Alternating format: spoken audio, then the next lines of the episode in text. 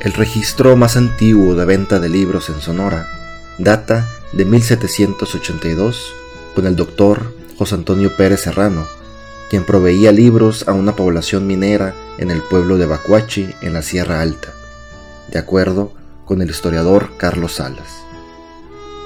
Este punto de venta estuvo vigente de 1782 a 1797.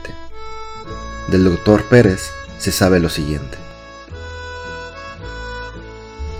En 1784, el comandante general Teodoro de Croix suscribió contratos con los comerciantes Esteban Gash y José Antonio Pérez Serrano para que estos se hicieran cargo durante tres años de la proveeduría de las tropas presidiales. A falta de un ayuntamiento en forma, se designaron entonces diputados para que se encargaran del abasto de la capital de la comandancia. Estos nombramientos recayeron en cuatro comerciantes, Esteban Gash, José Antonio Pérez Serrano, Felipe Mungarrieta y Juan Martín de Gortari. Fin de cita. José Antonio Pérez Serrano era de las familias acomodadas de Sonora y cuñado del explorador Juan Bautista de Anza. El auge de la minería provocó que surgieran diversas poblaciones en la sierra sonorense con vecinos indígenas, mestizos y extranjeros. Algunas de estas familias duraron solo lo que duró la explotación de sus minas, ya que al descubrirse nuevos asentamientos, una gran parte de la población migraba.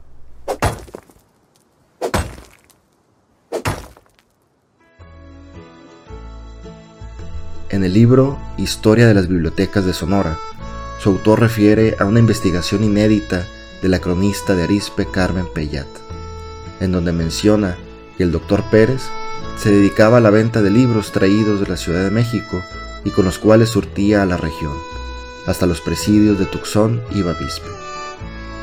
Como una muestra de ello, Pellat apunta la siguiente lista de libros que estaban disponibles en donde abundan los de corte religioso.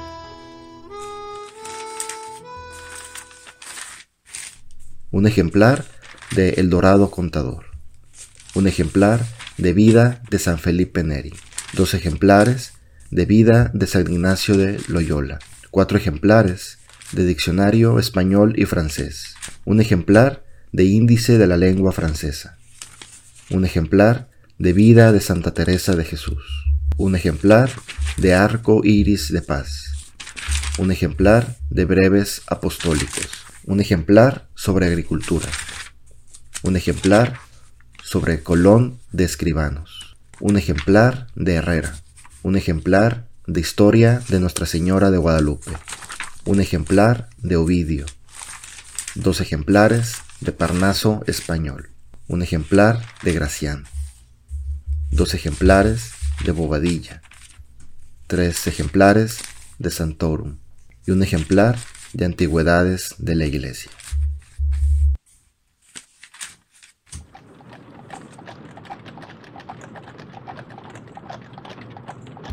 Cabe señalar que en las últimas décadas del siglo XVIII, los productos que venían de lo que hoy es Ciudad de México podían costar hasta tres veces más en los pueblos de la Sierra de Sonora, tal como lo demuestra el artículo de José Refugio de la Torre Curiel.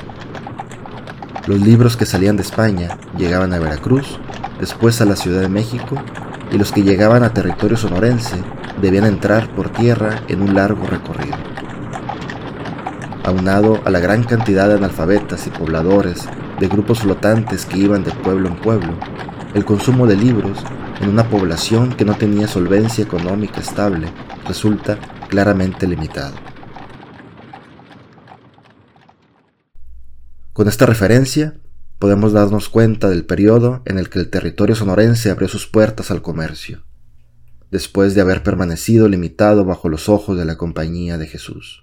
En este periodo se estimula la actividad minera, se fundan pequeños poblados en la Sierra Sonorense, llegan cada vez más extranjeros y se establece comunicación con California. Las referencias posteriores de puntos de venta de libros son tiendas comerciales de Guaymas y Hermosillo a finales del siglo XIX. Cien años después, de aquel pequeño punto situado en Bacuachi.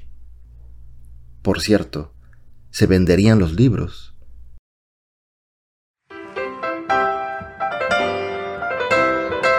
La escritura de los Lloris. Un viaje histórico por las letras en Sonora.